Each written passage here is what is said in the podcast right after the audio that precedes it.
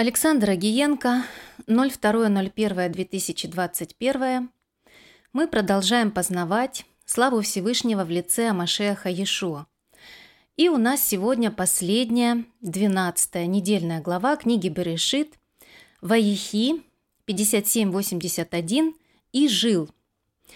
Название проповеди о любви Амашеха, которая превосходит человеческое разумение – Давайте прочитаем первый стих начала нашей недельной главы, чтобы понять, чему Всевышний хочет нас научить сегодня через недельную главу Ваихи. Бытие 47.28 написано «И жил Ваихи, Яков в земле египетской 17 лет, и было дней Якова, годов жизни его, 147 лет». Слово «Ваихи» по словарю Стронга 24.21 от глагола «хая» означает «жить», «оживать», «оставаться в живым», «оживлять». Это слово связывает человека с вечностью, потому что источником «хая» является Всевышний. От этого же глагола происходит слово «хай», по словарю Стронга 24.16 означает «живой», «живущий», «жизнь». И это слово вы хорошо знаете из, пе- из песни «О Давину Хай» «Еще отцы наши живы». В этой песне речь идет об отцах еврейского народа – Аврааме, Ицхаке и Якове, с которыми Всевышний связал свое имя навеки, как он об этом сказал Маше, исход 3.15. И сказал еще всесильный Маше, «Так скажи сынам Израилевым, Адонай, всесильный отцов ваших, всесильный Авраама, всесильный Ицхака и всесильный Якова – послал меня к вам. Вот имя мое навеки и памятование о мне из рода в род».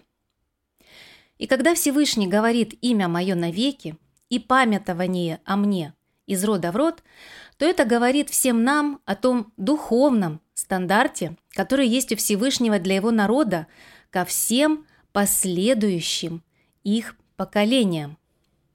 И когда комментаторы Торы читают первый стих нашей недельной главы, Бытие 47.28, и жил в Аихи, Яков в земле египетской 17 лет, то они с удивлением отмечают, что, оказывается, если Всевышний становится всесильным человека верующего, то он может жить в Египте в единстве со Всевышним, так же, как если бы он жил и в обетованной земле, несмотря на то, что сам по себе Египет – это место тьмы. И, как я уже говорил в начале, наша недельная глава Ваихи завершает первую книгу Торы Берешит. И если мы посмотрим, с чего началась книга Берешит, то мы можем сказать, что вся книга Берешит говорит нам о том, как на земле, которая была безвидна и пуста, это образ Египта, воссиял свет Всевышнего. И это суть Ваихи Якова в Египте. Думаю, именно такое понимание книги «Берешит» дало основание апостолу Павлу написать такие слова. 2 Коринфянам, 4 глава, с 3 по 7 стихи. «Если же и закрыто благовествование наше, то закрыто для погибающих, для неверующих, у которых Бог века сего слепил умы, чтобы для них не воссиял свет благовествования о славе Машеха, который есть образ всесильного невидимого, Ибо мы не себя проповедуем, но о Машеха Иешуа, Господина. А мы рабы ваши для Иешуа, потому что Всесильный, повелевший из тьмы воссиять свету, озарил наши сердца, дабы просветить нас познанием славы Всевышнего в лице Иешуа Машеха. Но сокровище сие мы носим в глиняных сосудах, чтобы преизбыточная сила была приписываема всесильному, а не нам. Мы все время говорим, что Тора раскрывает нам весь процесс осуществления замысла Творца по сотворению человека по образу и подобию его. И мы видим, что апостол Павел связывает все процессы, происходящие в Торе, именно с этим осуществлением замысла Творца. И также мы видим, что вся книга Берешит говорит нам о том, как Всевышний кладет незыблемое основание в создание народа Всевышнего. Это его имя в Аврааме, Ицхаке и Якове, как памятование о нем из рода в род. Другими словами, Всевышний дает своему народу, всем последующим поколениям, свой духовный стандарт, который определяет принадлежность к вечности, как он сам сказал, Исайя 41.4. Кто сделал и совершил это? Тот, кто от начала вызывает роды. Я Адонай, первый, и в последних я тот же. Поэтому мы говорим, что книга Баришит говорит нам о процессе сотворения отцов народа Всевышнего, Авраама, Ицхака и Якова по образу и подобию его. И это духовный путь, который прошли наши отцы, кладется в основание для всех их духовных потомков. Потому что это и есть путь взращивания семени Амашеха в них. И сегодня мы будем говорить о той любви Амашеха, которая превосходит человеческое разумение понятия «любовь», как написано Ефесянам 3 глава 18-19, чтобы вы, укорененные и утвержденные в любви, могли постигнуть со всеми святыми, что широта и долгота, и глубина, и высота, и уразуметь превосходящую разумение любовь Амашеха, дабы вам исполниться всею полнотою Всевышнего. Другими словами, для того, чтобы приступить к постижению любви, которая превосходит человеческое разумение – Прежде нужно укорениться в любви ко Всевышнему и к ближнему, которая в исполнении его заповеди, как написано, 1 Иоанна, 5 глава, со 2 по 3, что мы любим детей Всевышнего, узнаем из того, когда любим Всевышнего и соблюдаем заповеди Его. И это есть любовь к Всесильному, чтобы мы соблюдали заповеди Его, и заповеди Его не тяжкие. Так вот, сегодня мы будем говорить о любви Амашеха, которая превосходит человеческое разумение. И думаю, тем, кто находится на пути укоренения и утверждения в любви, здесь можно остановиться, потому что то, что будет дальше, это пища для взрослых. Проповедь я так и назвал. О любви Амашеха, которая превосходит человеческое разумение – вот уже почти 4 месяца я вместе со своей женой и моей дочерью Эстер находимся в таком духовном месте, где время остановилось. Это место находится на границе между жизнью и смертью, на границе между тьмой и светом. Причем физически мы находимся в другой стране, языка которой мы не знаем, и не имеем здесь никаких прав – и ощущаем свою полную беспомощность и неспособность что-либо сделать или изменить. Поэтому, возможно, для кого-то проповеди, которые вы слышите последние четыре месяца, не совсем понятны. И это потому, что с этого места, где я нахожусь сегодня, многое видится по-другому. И все проповеди, которые вы слышите последние четыре месяца, в том числе и по всей книге Баришит за 5781 год, это те откровения, которые дает мне мой господин Иешуа Машех на пути умирания моей души ради Него. Это результат той духовной борьбы, которая происходит из недели в неделю, от одной недельной главы к другой, на пути моей человеческой души, нефеш, к жизни. Мы знаем, что каждая недельная глава для нас – это календарь духовной погоды – через которую нам нужно проходить из недели в неделю. И скажу про себя, что эта неделя, когда мы изучали недельную главу Ваехи, была особенно тяжелой, потому что Всевышний нас подвел к той черте, где нужно уразуметь любовь Амашеха, которая превосходит человеческое разумение. Чтобы вы могли понять то, о чем мы будем говорить, приведу такой пример. Представьте на мгновение, что тот, кого вы любите, доверяете ему свою жизнь. Вдруг совсем неожиданно для вас вонзает свой нож в ваше сердце да не будет это про нас сказано. Что в этот момент будет чувствовать ваша душа? Какие мысли будут в этот момент в вашем разуме? Я вам скажу. Это ужас. Немое удивление и такое чувство, что тебя ударили под дых, и ты ничего не можешь сказать. Только судорожно хватаешь воздух, пытаясь вдохнуть. Время остановилось. И главный вопрос. А как ты будешь относиться после этого к тому, кто это сделал? Которому ты доверял и кого любил? Сложный вопрос, не правда ли? А теперь представьте, что все это сделал Всевышний. Тот, которого вы любите всем сердцем, всей душой, всей крепостью и всем разумом. Вот это и есть тот духовный уровень, на котором начинается уразумение любви Амашеха, которое превосходит человеческое разумение. Сегодня мы будем говорить о том, как относиться к козлу, которое приходит в жизнь человека по причине для него неизвестной. Одно дело, когда человеку приходит беда, и человек в своем сердце знает причину, то здесь все понятно. Совсем другое дело, когда к человеку приходит беда, и он не знает причину, почему это произошло.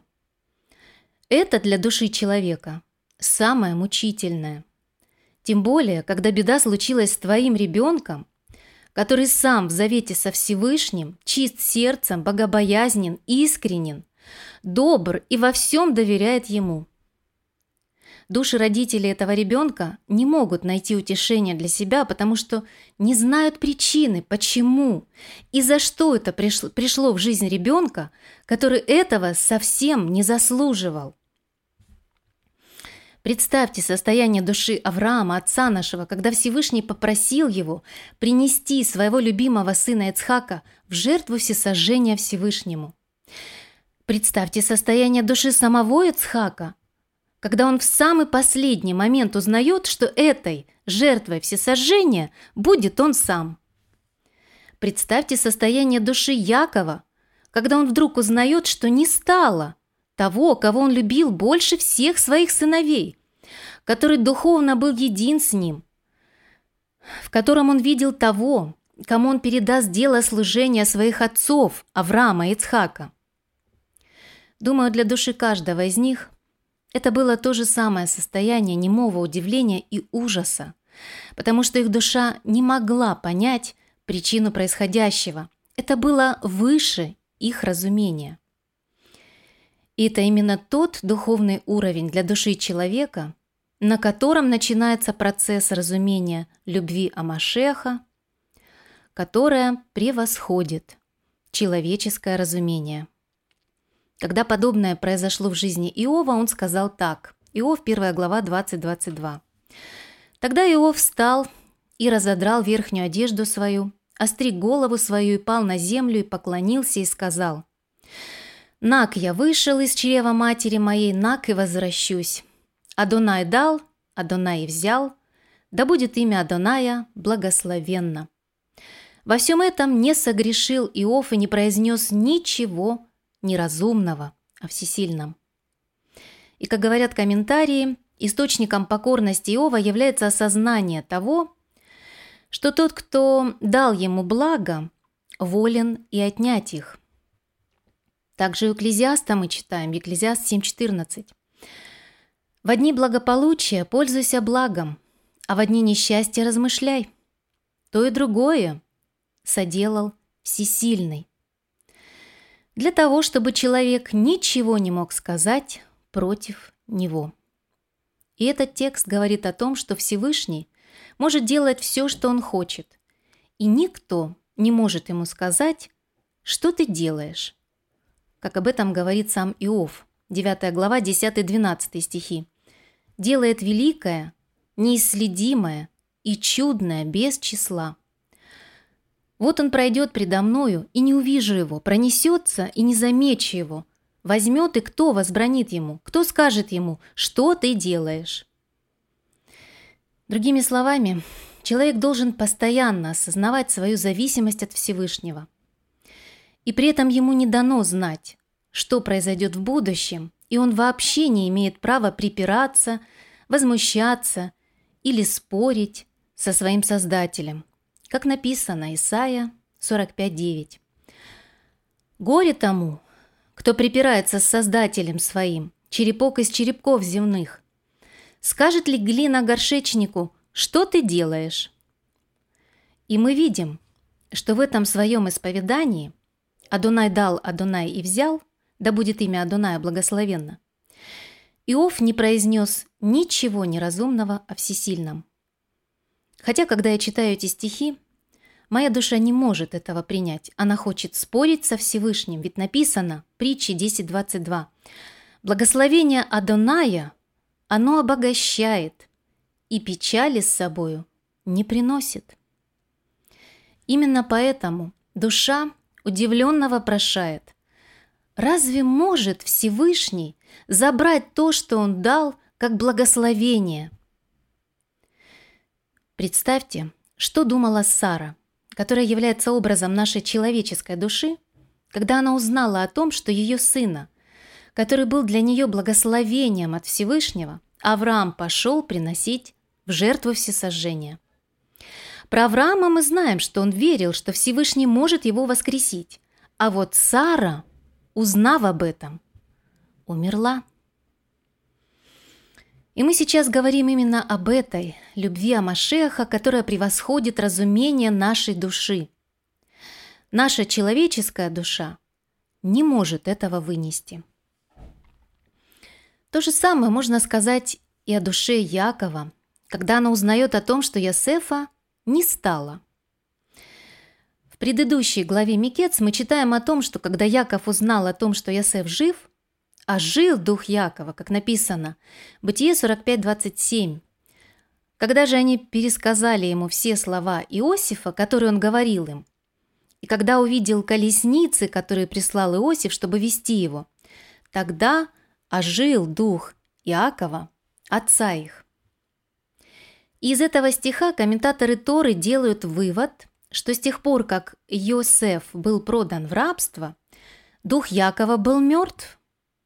И при этом мы видим, что даже несмотря на то, что дух Якова умер, тем не менее Израиль продолжает жить в Якове, как мы читаем в Бытие 43 глава с 6 по 14 стихи. Израиль сказал, «Для чего вы сделали мне такое зло, сказав тому человеку, что у вас есть еще брат. Они сказали, расспрашивал тот человек о нас и о родстве нашем, говоря, жив ли еще отец ваш, есть ли у вас брат. Мы рассказали ему по этим расспросам. Могли ли мы знать, что он скажет «приведите брата вашего»? Иуда же сказал Израилю отцу своему, «Отпусти отрока со мной, и мы встанем и пойдем, и живы будем, и не умрем мы, и, де, и ты, и дети наши, я отвечаю за него. Из моих рук потребуешь его. Если я не приведу его к тебе и не поставлю его пред лицом твоим, то останусь я виновным пред тобой во все дни жизни. Если бы мы не медлили, то уже сходили бы два раза.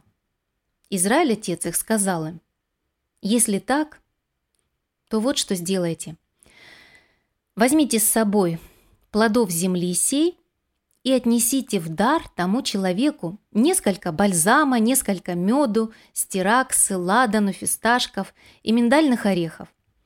Возьмите и другое серебро в руки ваши, а серебро, обратно положенное в отверстие мешков ваших, возвратите руками вашими. Может быть, это недосмотр.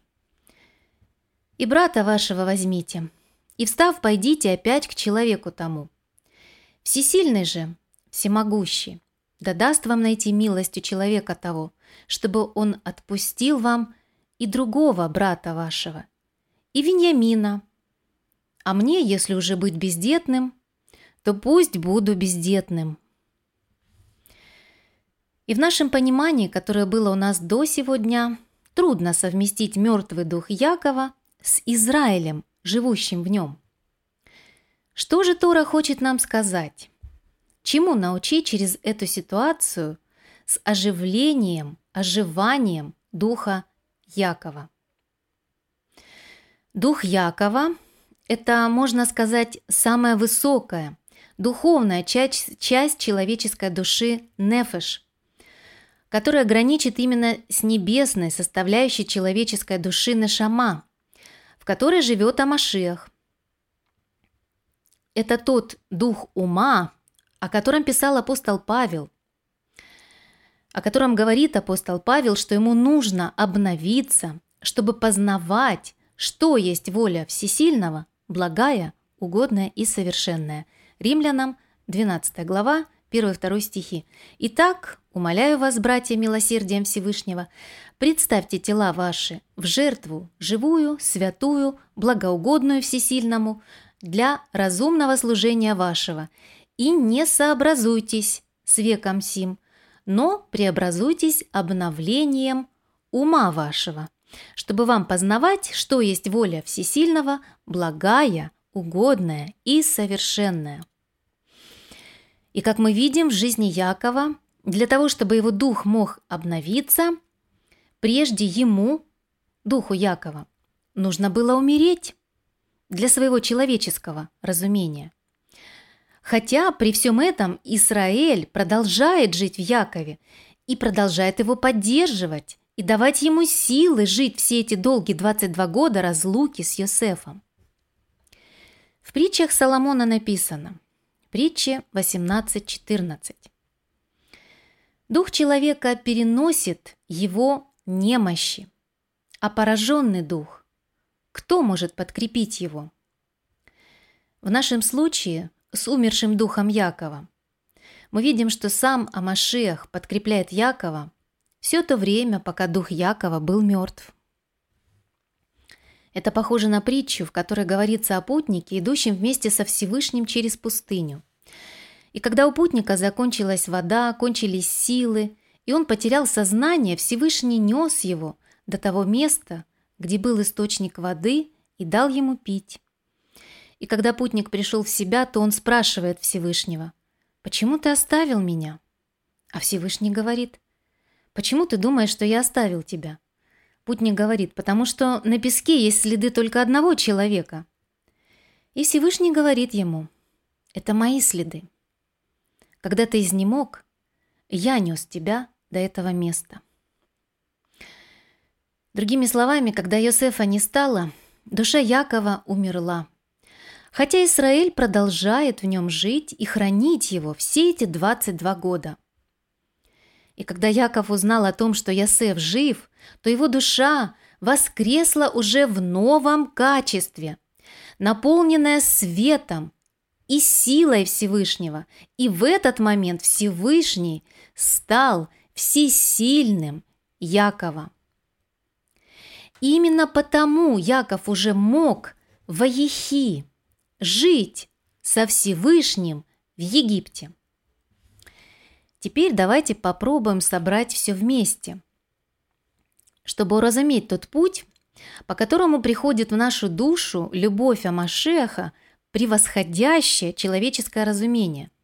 Это очень важно нам уразуметь, потому что именно через эту любовь Амашеха в нас – Всесильный становится нашим Элогим. Мы исполняемся всей полнотой Всевышнего, как написано Ефесянам 3 глава 18-19. Чтобы вы, укорененные и утвержденные в любви, могли постигнуть со всеми святыми, что широта и долгота, и глубина и высота, и уразуметь превосходящую разумение любовь Амашеха, дабы вам исполниться всею полнотою Всевышнего. Задумайтесь над тем, через что нужно было пройти Аврааму, чтобы обрести эту любовь ко Всевышнему, которая дала ему силы без ропота принести своего сына в жертву всесожжения. Через что нужно было пройти Ицхаку, чтобы обрести эту любовь ко Всевышнему, узнав, что Всевышний хочет, чтобы его принесли в жертву всесожжения. Через что нужно было пройти Якову, чтобы обрести эту любовь ко Всевышнему, когда он узнал, что Йосефа, его любимого сына, не стало. И наш главный вопрос – сможешь ли ты любить Всевышнего, когда ты точно знаешь, что он тебе сделал зло, которого ты не заслуживаешь, когда душа твоя не может утешиться, потому что не знает причины, почему это произошло. Вот именно здесь, в этом незнании причины того, почему это произошло, главное страдание души.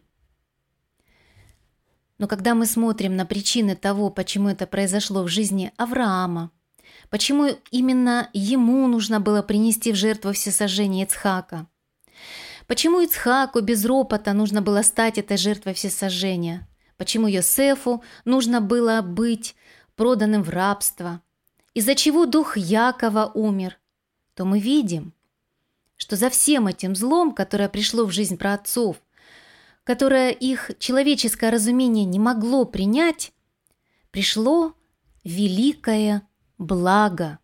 Не только к Аврааму, Ицхаку, Якову, суть которого в том, что Всевышний стал их всесильным. Но это благо стало наследием всех их потомков. Другими словами, когда в нашу жизнь приходит зло, и мы не знаем причину, почему это произошло, то нам надо верить и знать, что за этим злом стоит великое благо для нас и наших потомков. Сирах называет это время временем посещения нас Всевышним для испытания и переплавки нас в горниле уничижения, как об этом написано у Сираха во второй главе. «Сын мой, если ты приступаешь служить Адонаю Всесильному, то приготовь душу твою к искушению. Управь сердце твое и будь тверд. И не смущайся во время посещения. Прилепись к нему и не отступай, дабы возвеличиться тебе напоследок. Все, что не приключится тебе, принимай охотно, и в превратностях твоего уничижения будь долготерпелив. Ибо золото испытывается в огне, а люди, угодные всесильному, в горниле унижения. И когда это приходит неожиданно в нашу жизнь, наша душа не может с этим смириться, потому что она не понимает, почему и за что это пришло. Я напомню, что речь идет о тех душах, которые праведны перед Всевышним.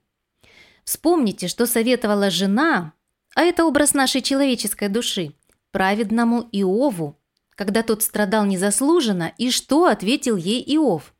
Вторая глава, 9-10. И сказала ему жена его, «Ты все еще тверд в непорочности твоей. Похули всесильного и умри». Но он сказал ей, «Ты говоришь, как одна из безумных.